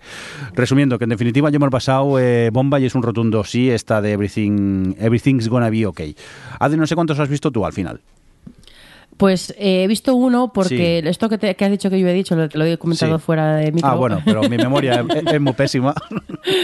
Y es que cuando lo comentaste en el grupo que tenemos de WhatsApp, eh, dije, ay, venga, voy a ver el primero y como eran de 20, eh, digo, venga, a la hora de la, que paso de la comida me lo veo. Y no me ha dado tiempo de terminarlo porque dura 45 Sí. el primer capítulo, así que solo he visto la mitad.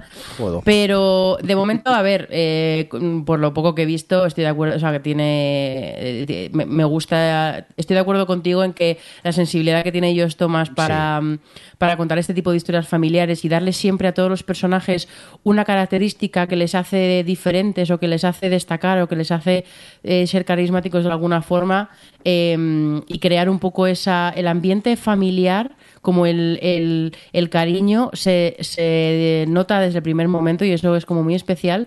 Pero es que tengo un problema muy grande y tiene que ver con algo que tú has mencionado. Sí. Y es que se confirma que Josh Thomas es muy mal actor. Sí. Josh Thomas solo sabe hacer de Josh Thomas. Y claro, en, a mí me ha parecido, claro, tú parece que has conectado mucho A más. mí me da igual, yo me encanta, que siempre haga el mismo, me da igual. Ya, pero es que cuando le está diciendo a su padre todas estas cosas de que tiene cáncer y de to- toda la parte más dramática, eh, pues él es que es una seta.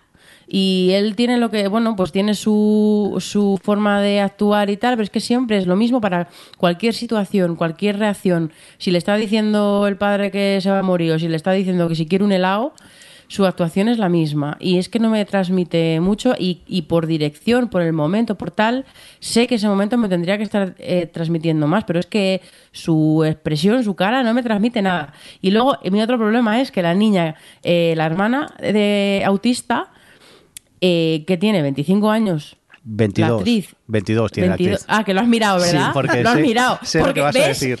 ves, es que la ves y dices, pero ¿y esta vieja joven aquí haciendo de una niña de 14 años? Tiene cara de señora mayor. Eh, es que, de verdad, en serio, es muy exagerado porque se supone que tiene 14 y... y, y- No, cuando- 14 y- tiene la pequeña, me parece. Se supone que ella es un pelín más, más mayor, pero bueno, que no. 15, no, la, Sí. la, la pequeña, bueno, sí, lo que sea, pero Sí. es que es, es canta muchísimo, muchísimo.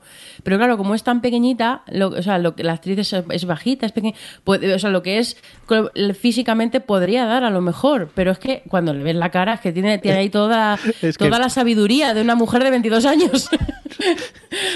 Es que encima las gafas que le han puesto de señora de los 60, pues no influye, mu- No, no, es, que es viejo joven total. Es esa, cl- o sea, no, como, es que me pasaba, me pasaba como, como esta de, con Derry Girls.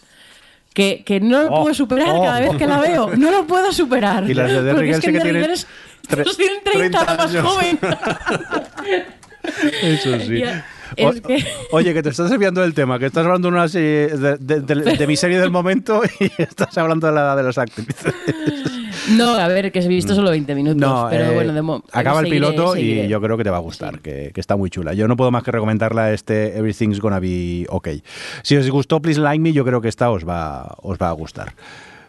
Dicho esto, ¿os parece si vamos ya a por cosas que hemos visto y queremos destacar? Sí, sí, pues bueno, me contestáis Venga, ya. vale, bien. Cosas que hemos visto y queremos destacar. Cosas que hemos visto y queremos destacar. Cosas que hemos visto y queremos destacar. Cosas que hemos visto y queremos destacar. Venga, pues vamos a por cosas que hemos visto y queremos eh, destacar.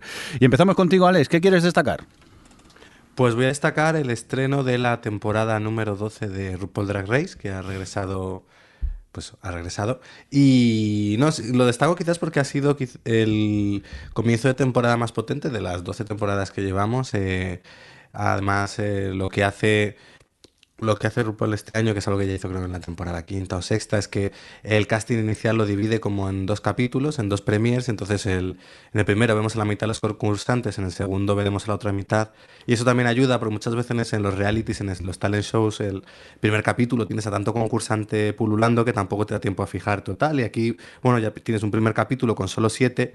Y al menos el nivel de estas siete primeras está muy bien, es un capítulo muy divertido, eh, con personalidades muy potentes y vamos, me, ha gustado mucho y, me anuncia que puede ser una temporada prometedora, lo cual está bien porque RuPaul es de estos que le gusta más el dinero que cualquier otra cosa, entonces al final eh, ha cogido lo que es la marca de RuPaul Drag Race y lo está eh, estirando mucho, entonces a veces funciona, a veces no, además de RuPaul Drag Race el normal, pues tenemos el All Stars, tenemos el de Reino Unido y al final tienes como tres versiones de programa en un año y no todas funcionan igual de bien y, la- y el principal, el, este RuPaul Drag Race lleva unas temporadas un, quizás un poquillo más flojo, pero bueno, parece que esta promete, así que yo encantado, porque es como un lugar feliz. Muy bien. Oye, seguimos contigo. Eh, ¿Qué pasa con Locan Key? Que te has comprado el cómic al final, ¿no? Ah, mira, sí, es que después de lo que hablamos aquí en, en el podcast, pues era eso. me- me OTV, llamaba se llama OTV el podcast, Alex. Eh, aquí esto. Gracias, señor, que habla al otro lado del micrófono. De nada bonito. Calofrío. Pues después de lo que hablamos en el programa anterior, eh, me, pues me quedaba con la curiosidad un poco de, jolines, me gusta lo- la historia, pero no me gusta cómo está contada. Y me compré el, el cómic está editado en dos volúmenes, dos de estos omnibus que son muy, pues que recopilan lo que es toda la historia. Me pillé el primero y la verdad que nada, me duró nada y menos. Entonces luego he seguido viendo la serie, quizás más por ya por la curiosidad de ir comparando cómo la adaptaban y cómo era el cómic. Y me sorprende mucho, la verdad, la adaptación y las decisiones que han tomado para rebajarle el tono a todos los niveles. El cómic es una historia eh, bastante más, podemos decir, más oscura y sobre todo creo que va más a saco en lo que es eh, la familia protagonista y lo desestructurada que está y cómo al final es una historia, lo que que eso se ve mucho más diluido en, la serie de, de, de Imagen Real, como al final es la historia de una familia con un trauma y un duelo que superar y cómo lo cómo se enfrentan malamente a ello y bueno, al final todo el tema de las llaves y demás es una, se puede ver un poco también una metáfora de, esa- de esos miedos, esas cosas que, que hay que ir llevando hacia adelante. Y luego todo lo que sucede es muchísimo más, podemos decir, más bestia. Entonces me sorprende mucho porque el, el anime lo ha cogido, uy, el anime, el- la serie de Netflix lo ha cogido, a- más allá de cambiar cosas de orden y demás, que bueno, yo solo puedo entender a nivel de distribuir una temporada, es que le, le ha quitado el peso le- dramático y la ha aligerado muchísimo y creo que realmente lo potente de Locan Key, de, de este cómic, es precisamente eso, ese, esa profundidad que da a sus personajes con ese eh, dolor que tienen ellos todos dentro y cómo lo intentan manejar cada uno a su manera y, y que en la serie pues es que pues no, eh, apenas se ve. Voy por la mitad de la temporada y, y no, no, la verdad me... Yo entiendo que han querido hacer algo más para todos los públicos, pero al final si quitas, yo creo que los elementos diferenciadores o lo que hace al final de una historia que sea, realmente sí están allá, pero lo, lo potente de la historia es la familia y cómo les afecta y lo diluyes tanto al final, pues no sé. Y luego otro, otro elemento que también me ha llamado la atención en lo que es la adaptación es lo poco creativa que es la serie de imagen real con las ideas tan chulas que tiene el cómic. Yo entiendo que hay algunas cosas que no las puedes adaptar literalmente. Por ejemplo, así sin entrar en mucho spoiler, la llave en la cabeza, la forma en la que lo adaptan en la serie me parece muy, muy vaga. Es como coger la salida fácil para que obviamente quizás no puedes adaptarlo como está mostrado en el cómic, pero jolines, búscate recursos visuales más chulos, porque la serie, si algo puede ofrecer es eso, porque eh, pues es lo que yo decía, digo, esto con el director de Legión, por ejemplo, te sale realmente una serie súper potente, pero aquí han visualmente ni siquiera han querido aprovechar todas las posibilidades que ofrecía. Entonces, eh, yo viéndola, eh, ya una vez ha- habiendo leído el cómic, era una constante oportunidad perdida la sensación que tenía con ella. Así que bueno, pues leeros el cómic, está muy bien, ya digo, editado en dos volúmenes y que merece mucho la pena. Si queréis ser solo el primero, el otro día lo miré, está en, en Amazon Reading. O sea, está incluido con el Ah. este, o sea que con el Es verdad que el- el Amazon Reading también te entra si tienes la cuenta del Plus, o sea, el, el Plus que te voy a decir, eh, el El Amazon Prime. Prime. ¿no?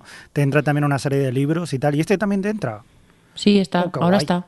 Pues lo voy a leer. Porque yo además me daba un poco de, de cosa porque yo había escuchado hablar muy bien de, de Joe Hill, el hijo de Stephen King, ¿no? Y me parecía un poco extraño eso que de las críticas o lo que os había escuchado vosotros, pues yo vi el piloto pero no he seguido porque no, no me acababa de, de convencer. Pero claro, si me decís que luego el cómic está bien, pues directamente me voy al cómic y paso de la serie. Pues muchas gracias por la, por la, esto, por la recomendación. Para servir. Bueno, pues tras este bonito momento tan bonito aquí en OTV y tan educado, Para eso estamos los amigos. vamos a continuar. Javi, eh, el sangriento, entre paréntesis, Imperio Romano. ¿Por qué el paréntesis este? Eh, bueno, eh, porque... ¿No es suficientemente sangriento para ti? O... No, no, no para mí, sino para Netflix. Ha decidido, es decir, es una serie documental sobre, eh, en este caso, sobre, sobre el Imperio Romano, que se basa en, en, digamos, seguir la vida de cada temporada de un emperador o de un jefe o de un líder o dictador en este caso, eh, pues eso, durante una temporada es seis capítulos el primero, son tres temporadas, tres emperadores, tres, o sea, seis primeros, el, seis el primero, cinco segundos, cuatro segundos y luego ya la han cancelado. Entonces, básicamente eh, tiene ese entre paréntesis sangriento porque la primera temporada, que está centrada en la vida de, de Marco Aurelio y luego su sucesor, que fue Cómodo, el emperador Cómodo, que esto ya lo habréis visto, por ejemplo, en la película Gladiator, ¿vale? Pero contada así más extensamente, Sí. serie documental y todo Sí. esto, ¿vale? Más o menos, sí. Pues se llamaba El Sangriento Imperio Romano. Lo que pasa que después, en la segunda y tercera temporada, ya quitaron lo de sangriento y ahora solamente se llama El Imperio Romano, que es así como la podéis encontrar ahora mismo en Netflix. Vale. El educado imperio romano. Pues sí, sí, sí, el, el correcto, el político imperio romano. Es curioso porque la segunda temporada está dedicada a Julio César, que como referente, otro referente seriéfilo lo podríais encontrar en, en la serie Rome, Rom, que es de HBO, que yo recomiendo muchísimo, desde luego recomiendo muchísimo. Muy chula. Y luego la tercera Roma. tem- Roma. Roma. Como que Rome. Rome, ¿no? O Rom, o Roma, ¿no? Hombre, pero de los creadores de The 100, podemos decir Rome. No de- Vale, eso vale venga, sí. tú sé, No, tú no sé. hemos estado viendo Hunters, pues ya está. Hunters. Hunter, Hunters. Hunters. Pues la tercera temporada está dedicada a Calígula. Calígula, que fue otro emperador que, pues bueno, pues ya sabéis lo que pasa con los emperadores, que esto es como el Survival, Austra- el Sur- Survival Australia, que hablabais el programa anterior, pues esto es lo mismo. es Todo decir, traiciones, todo traiciones. traiciones, puñaladas, traperas de verdad y todo este tipo de cosas, que es muy curioso. Desde luego es un acercamiento al Imperio Romano desde el punto de vista, es decir, un con- son do- yo los llamo de, documentales de tetas, culos y abdominales, porque te cuentan la historia, pero con, con actores de buen ver y además hablan y y hacen cosas entre levantando la ellos. cabeza. Sí, sí, sí. No es que es alucinante, es alucinante porque lo ves a todo guapísimo, guapísima y están ahí retozando en la cama porque claro, eh, digamos que el sexo eran como bastante más Que se eh, follaba mucho en liberales. esa época. Eso parece, eso parece y eso eso muestran también. son Practicaban el bastante fornicium. Eh, hay que decir que esto no es una ficción en tal, sino que luego intercala también pues con, eh, pues eso, con, con conversaciones que tienen los expertos también, con estas opiniones que se van intercalando allí. Y por lo menos se hace bastante eh, entretenido. Por cierto, la tercera temporada, como os decía, Calígula, que es sobre la vida de Calígula. Hay un referente que es una serie que se hizo en 1976. Pues si no habíamos ni nacido casi. Yo Javi. sí, yo sí. Pero no la viste en Pero esa curioso, época. curioso, curioso, curiosidad. Es la, la serie se llamaba Yo Claudio, una serie inglesa. Sí. Yo, recom- yo en aquel- cuando era pequeño yo la vi, me flipé mucho. La viste cuando la vieron por TV3 años más tarde. Todo correcto, pero era pequeño todavía. Bueno, Digo sí, yo, creo, y- más o menos. Y no entendimos nada. Yo, Claudio. La, eh, pues buscad a Sir Patrick Stewart. Patrick Stewart, que es el, el comandante Jean-Luc Picard Sí. en la serie Picard en Star Trek Generation. Javi va a enseñar una foto y sale con mucho pelo en la Con cabeza. mucho pelo, tío, y es como, ¡hola! Es como tu Sí, carnet de sí. la biblioteca donde sale con Correcto, pelo, Javi. con un gato en la cabeza, correcto. Pues Esas eso. son las conversaciones que tenéis cuando vais a comer, ¿no? Sí. Hablas- Lo van a pasear. ahora van a pasear. Cuando vais Bueno. a pasear por las tardes, Aún así, comentáis los pelos de los actores. ah, qué cosas, qué tiempos aquellos. Y vemos a un joven con melena y... Míralo, míralo. Dentro de poco se le cae. Y hay que decir que la serie, eh, a ver, tiene sus limitaciones, eh, tiene sus limitaciones y, y sí que es verdad que han grabado eh, pues eh, algunos planos muy chulos y todo este tipo de cosas, pero cuando ves temporada tras temporada que se van repitiendo esos mismos planos o que hay una esquina de un mercado de Roma en la que van apareciendo todos los emperadores por allí, pues dice, hombre, pues está bien el decorado, pero la, la han exprimido, eso sí. Y bueno, ahora, por cierto, los mismos creadores ahora tienen el Imperio Otomano, que también es otra serie de, de- de esto que luego me pondré con ella también. Muy bien. Venga, vamos a por Adri. Eh, cuéntanos, eh, ¿qué has visto tú estos días, Adri? Pues mira, eh, con lo que me pasa últimamente, que lo que hago es seguir viendo las series que ya estaba viendo. Pero quiero comentar que mm, he seguido viendo Perdida. La serie esta española que comentamos hace un par de episodios, Sí, creo. ¿y qué tal? ¿Cómo, Eh, cómo avanza?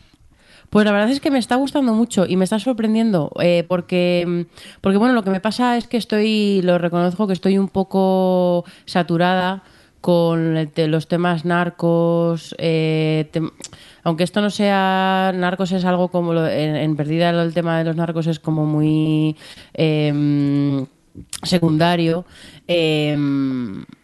Al final, bueno, pues las, las mafias, los narcos, el- las bandas, son cosas que, que ahora me cuestan, un- pues me provocan un poco de rechazo, no por nada, no porque no me interese, sino porque estoy un poco saturada. Eh, y, claro, no sé si, si recordáis que cuando hablamos del primer capítulo, eh, pues bueno, era, era lo típico, ¿no? Que decías, bueno, pues es un capítulo muy de puesta de, de, mm, de introducción, de poner en- sobre la mesa a todos los personajes, poner la situación y un capítulo muy centrado más en la trama, ¿no? En, en, arrancarlo todo. Pero a medida que he ido avanzando, creo que emitidos hay ocho y yo he visto seis, creo. Eh, o a lo mejor son nueve y... Pero bueno, eh, eso.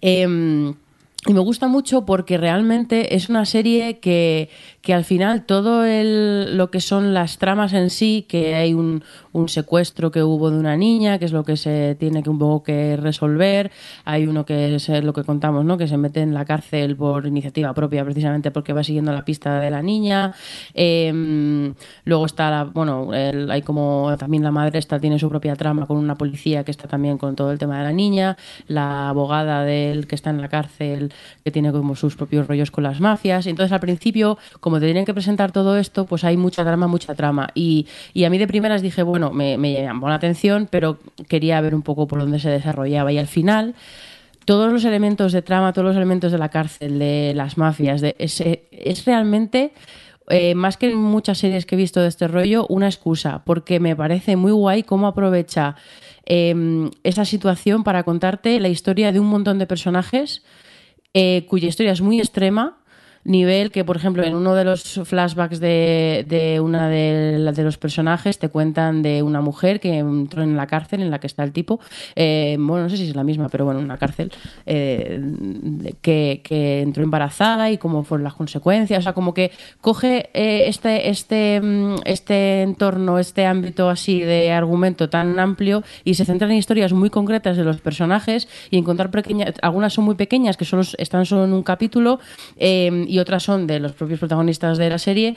eh, pero todas estas como historias muy personales, muy, íntim- muy íntimas, muy extremas, muy emocionales y se centran mucho en la experiencia. O sea, no se centra en que la abogada tiene que de repente eh, buscar una pistola porque si no pueden hacer que, que descubran a un tío y le, le incriminen por un crimen, bla, bla, bla. No se centra en, en la peripecia, sino que en todas las consecuencias emocionales que tiene para ella, lo que pasa con eso, lo que pasa con el tipo de la pistola, lo que. O sea, como que mm, el foco está siempre en los personajes y en desarrollarlos y en sus emociones. Y, y me está gustando mucho, la verdad. Eh, a medida que, ava- que avanza la serie, van entrando personajes nuevos todo el rato eh, y todavía profundizando más en, en los protagonistas. Yo la- os la recomiendo porque de verdad, además que mm, que bueno, son 50 minutos y, se nota muchísimo que al final la serie se centra en estos personajes que quiere contar y en lo que quiere eh, contar y no tiene esta cosa de tener que a lo mejor inventarse una trama nueva o poner un poquito más de peso en la parte más de peripecia o de trama en sí misma para, para aumentar los minutos, sino que es como, no, tengo la historia de, estos, de este grupo de personajes y voy a profundizar en ella. No sé, a mí me, me está gustando bastante. ¿Tú has podido seguir con ella, Jordi? No, todavía, todavía no. Estaba esperando que la vieras tú para que me dijeras si seguir o no, Vaya, pero hombre. veo que sí, que me toca seguir. Y la, Sí, sí, sí, a ver, que a mí el piloto, aparte de lo Antena 3, que me chafó con la sinopsis todo el episodio, lo que vi me gustó. Y bueno, pues estaba eso, esperando un poquillo a ver qué me comentabas tú, pero vamos, que la, la voy a seguir. Pero Pues te, la, te la recomiendo porque además te so- eh, a- no digo que no, o sea, tiene, tiene su, su buena ración de girillos, eh, tiene, además tiene mucha facilidad para, o sea, no facilidad, sino que, que que al final hay muchos, muchos, muchas partes, ¿no? muchos puntos de vista y mucha gente involucrada que, que podría ser eh, buenos contra malos, pero la serie no cae en eso. La historia, por ejemplo, de la niña secuestrada, todo su punto de vista eh, me parece que está muy interesante cómo está desarrollado, cómo ella va descubriendo lo que le pasó. No sé, eh, yo creo además tú como lo que eres de, de engancharte, a lo mejor espérate a que estén todos, porque creo que te engancharás de esto de me la vi en dos días que nos pones por el WhatsApp. Muy bien. Venga, eh, una hora y 25 de grabación, basta ya de falsos progresismos. Cierto, Adri, vamos a hablar de lo que toca, lo que pone aquí en el guion. No, por favor. todo lo, hasta ahora todo lo que hemos hablado no vale para. Venga, Adriana, ¿qué has visto? En Lo, Netflix. lo he puesto en el guion porque ellos me iban a obligar a hablar de esto. Venga, ¿vale? Adriana, que sepas que sí, te juzgamos. Venga, cuéntanos, ¿qué has visto? He visto Love is Blind. Ahora que se oiga.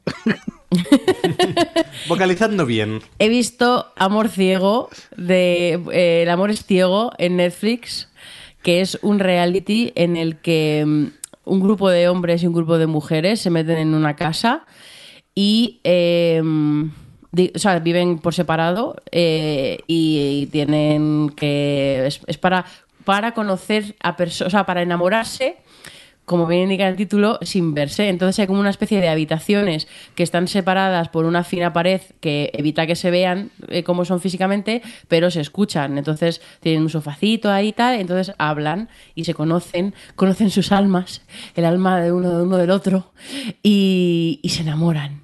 Y se piden matrimonio después de cuatro días.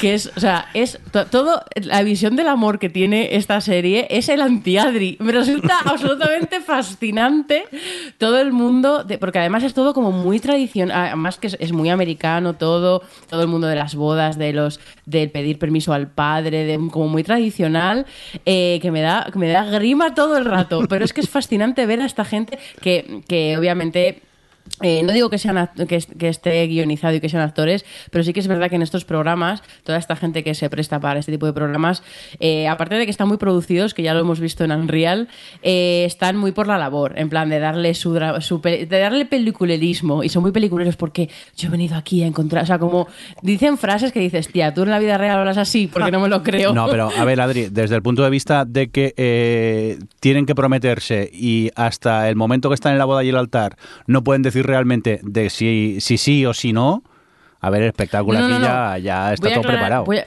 claro, voy a aclarar esto porque, a ver, no te, en ningún momento ningún presentador te dice cuáles son las reglas, pero lo que se entiende, se sobreentiende por las normas, y tú solo has visto, creo que algún capítulo No, el último, yo vi el, el último solo. Vale.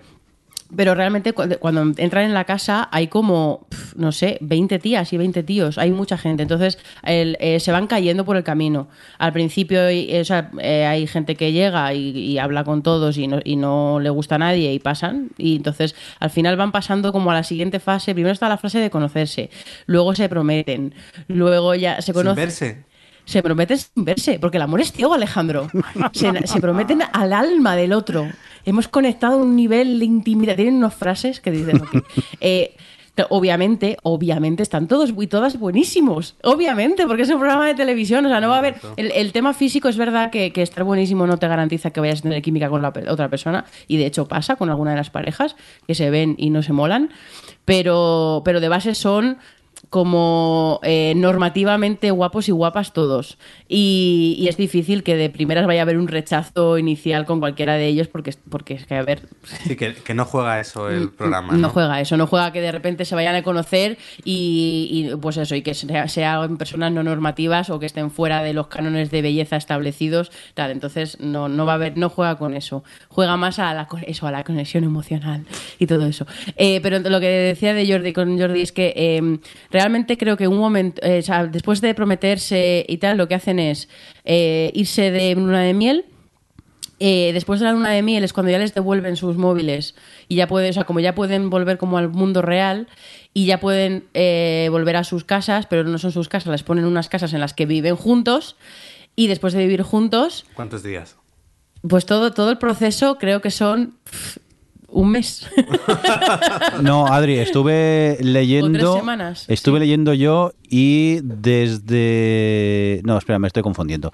Desde que lo hemos visto aquí hasta que se rodó había pasado un año y medio. No me he confundido yo, es verdad. Ah, el, no, el claro. tiempo que No, pasa ellos- es eso, es poquito. por lo que hablan. Creo Sí, que al sí. final eran seis semanas. De, porque al final, si no recuerdo mal, en los últimos capítulos mencionaba a veces eso de, es que claro, hace seis semanas cuando... Pero bueno, semanas, quiero decir, que es que estamos hablando de matrimonio.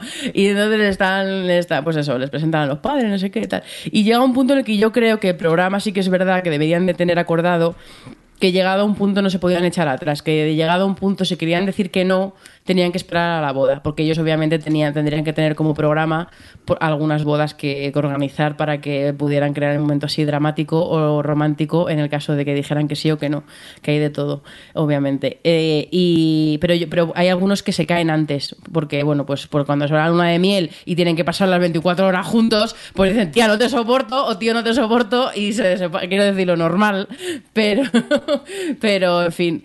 Es fascinante, es fascinante. es, es un poco más aburrido de lo que podría ser, porque lo que pasa es como son tan redichos y empiezan con todos estos monólogos sobre el amor, que es que, es que, es que, es que vomito arcoíris. Eh, están como muy forzados, están como muy repetidos una y otra vez, lo del amor es ciego, lo de conectar emocionalmente a niveles profundos, porque yo con él nunca he estado no sé qué, porque yo nunca he tenido una mujer que me comprenda como esto, o sea, y lo repiten en todos los capítulos, son muchas parejas, muchas personas hablando todos de lo mismo, y se me hace un pelín repetitivo, pero pues, sobre todo porque yo lo estoy viendo por, su- por pura antropología. Claro, pero, claro. ¿Cuánto te duró? ¿Cómo? ¿Cuánto tiempo te duró el...? Pues muy poco, Alejandro, porque como he tenido que cambiar el suelo de tu casa, Y ahora vives en una casa con suelo nuevo. eh, eh, tenía que hacer cajas y todo eso y, lo- y lo- no- eh, ha sido un poco de multitasking como lo he visto. Lo tenía así de fondo, entonces me ha durado poco porque porque he estado porque Lo que pasa es que era semanal, ¿no, Adri, los episodios? Cada semana ponían tres. Vale, vale. Es que yo eh, vi el último porque fui a ver a una amiga y me dijo, oye, eh, está el último episodio disponible, yo lo voy a ver, tú mismo. Entonces me hizo un resumen rápido de todo lo que había pasado y, porque estaba súper enganchada ella y me vi el último episodio. La verdad que a mí el último episodio me pareció una chorrada como un piano. El último episodio es lo peor. O sea, realmente los, lo- si, si tenéis curiosidad solo por reíros un rato, o a lo mejor que os sentís, os- a lo mejor os sentís inspirados por el amor y, esperanzados por el futuro del amor, de encontrar el amor de vuestra vida, quién sabe, cada uno con lo suyo, yo no juzgo. Em, Ah, yo creo que los más interesantes son los, los tres primeros, porque al final son los del conocerse, por ver un poco cómo la gente, las dinámicas, cómo piensa la gente, que a mí me fascina, cómo piensa la gente a la hora de ligar y lo que valora y no valora y todo eso. Y, mm, y luego un poco, pues a lo mejor la luna de miel, porque ya es cuando se están, eh, están todo el día. Entonces es cuando saltan un poco los conflictos y cuando ves cómo las personas tienen que eh, negociar, porque al final una relación también tiene mucho de negociación con muchas cosas, cuando estás, te estás conociendo y sobre todo cuando estás compartiendo tu vida. Entonces, pues mm, eso es lo más interesante. Luego ya se repite lo que digo, es muy repetitivo y, y cuanto más hacia el final se acerca, cuando más se acerca al este, más, más programa es, más de, de, de chan chan, de plantear, de ay, esta tiene dudas, de jugar un poquito más a, a la chorradilla del programa. Pero yo creo que eso, con los tres primeros mm, ya vale un poco para hacerse la idea de. O sea, para ver un poco la- la- el, el tema del amor, si, si es ciego o no. Spoiler, no. Muy bien, pues yo ahora acabaría el podcast y dejaría el mundo del podcasting ya después de esto, pero Alex todavía nos quiere comentar cositas. Pues para terminar yo un poquillo me he puesto con otra... Quería algo... Luego que me juzgan a mí, ¿sabes?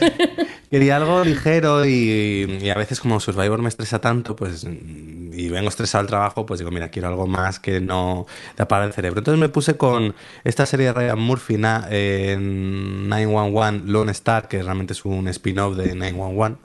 Y, y me hizo mucha gracia, porque es una serie súper absurda, en la que, protagonizada por Rob Lowe, en un personaje que es básicamente el mismo que hacía en Parks and Recreations, pues le coges a él, lo sacas de Parks and Recreation y le pones a llevar un equipo de bomberos. eh, Uy, estrés.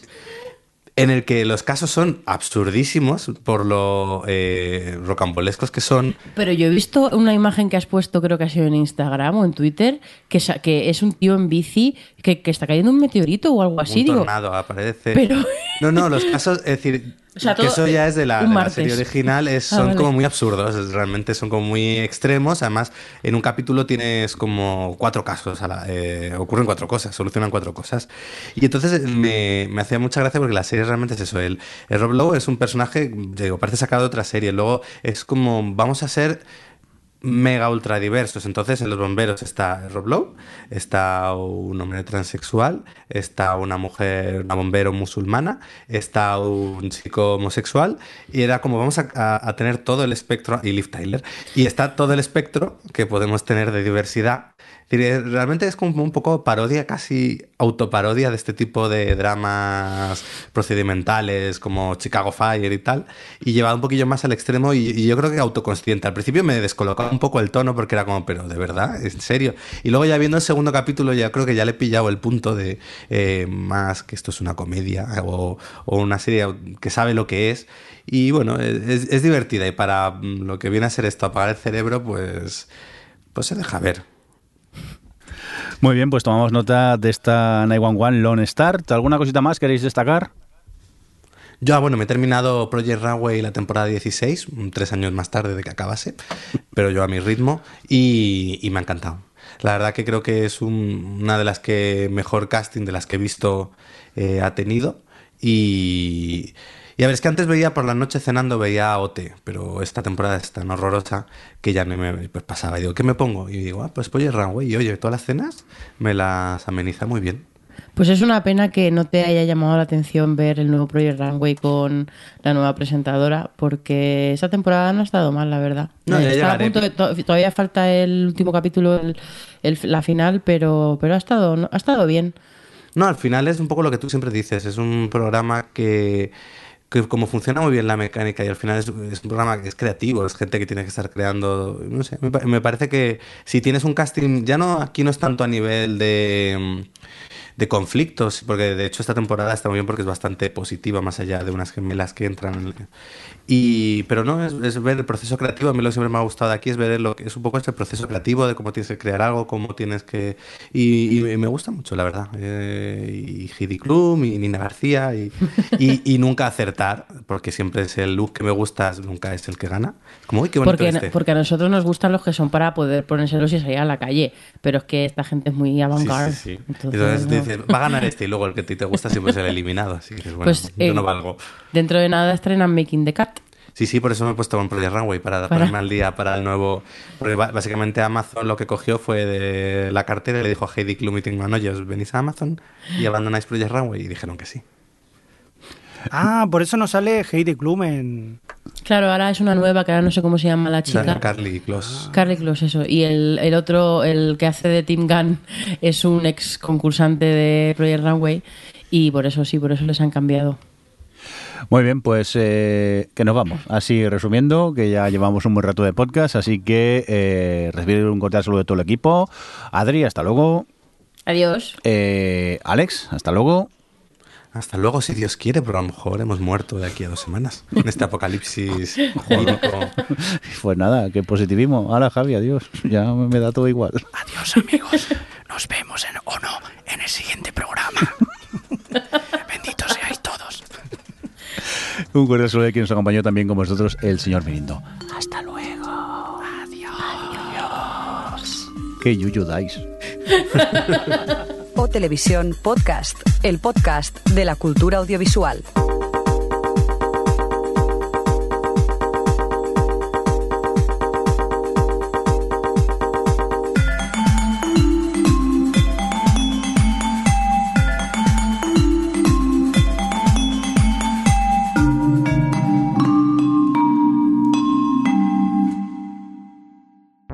¿Eres fan de Sons Podcast? ¿Quieres saber más de nosotros? ¿Te gustaría saber quién se esconde tras las voces de tus podcasts favoritos? Descubre Autobombo, un metapodcast donde Javier Fresco charla con sus compañeros en Sons Podcast para intentar conocerlos un poco mejor. Descubre más sobre las personas que están detrás de tus podcasts favoritos. Visítanos sons.red barra autobombo.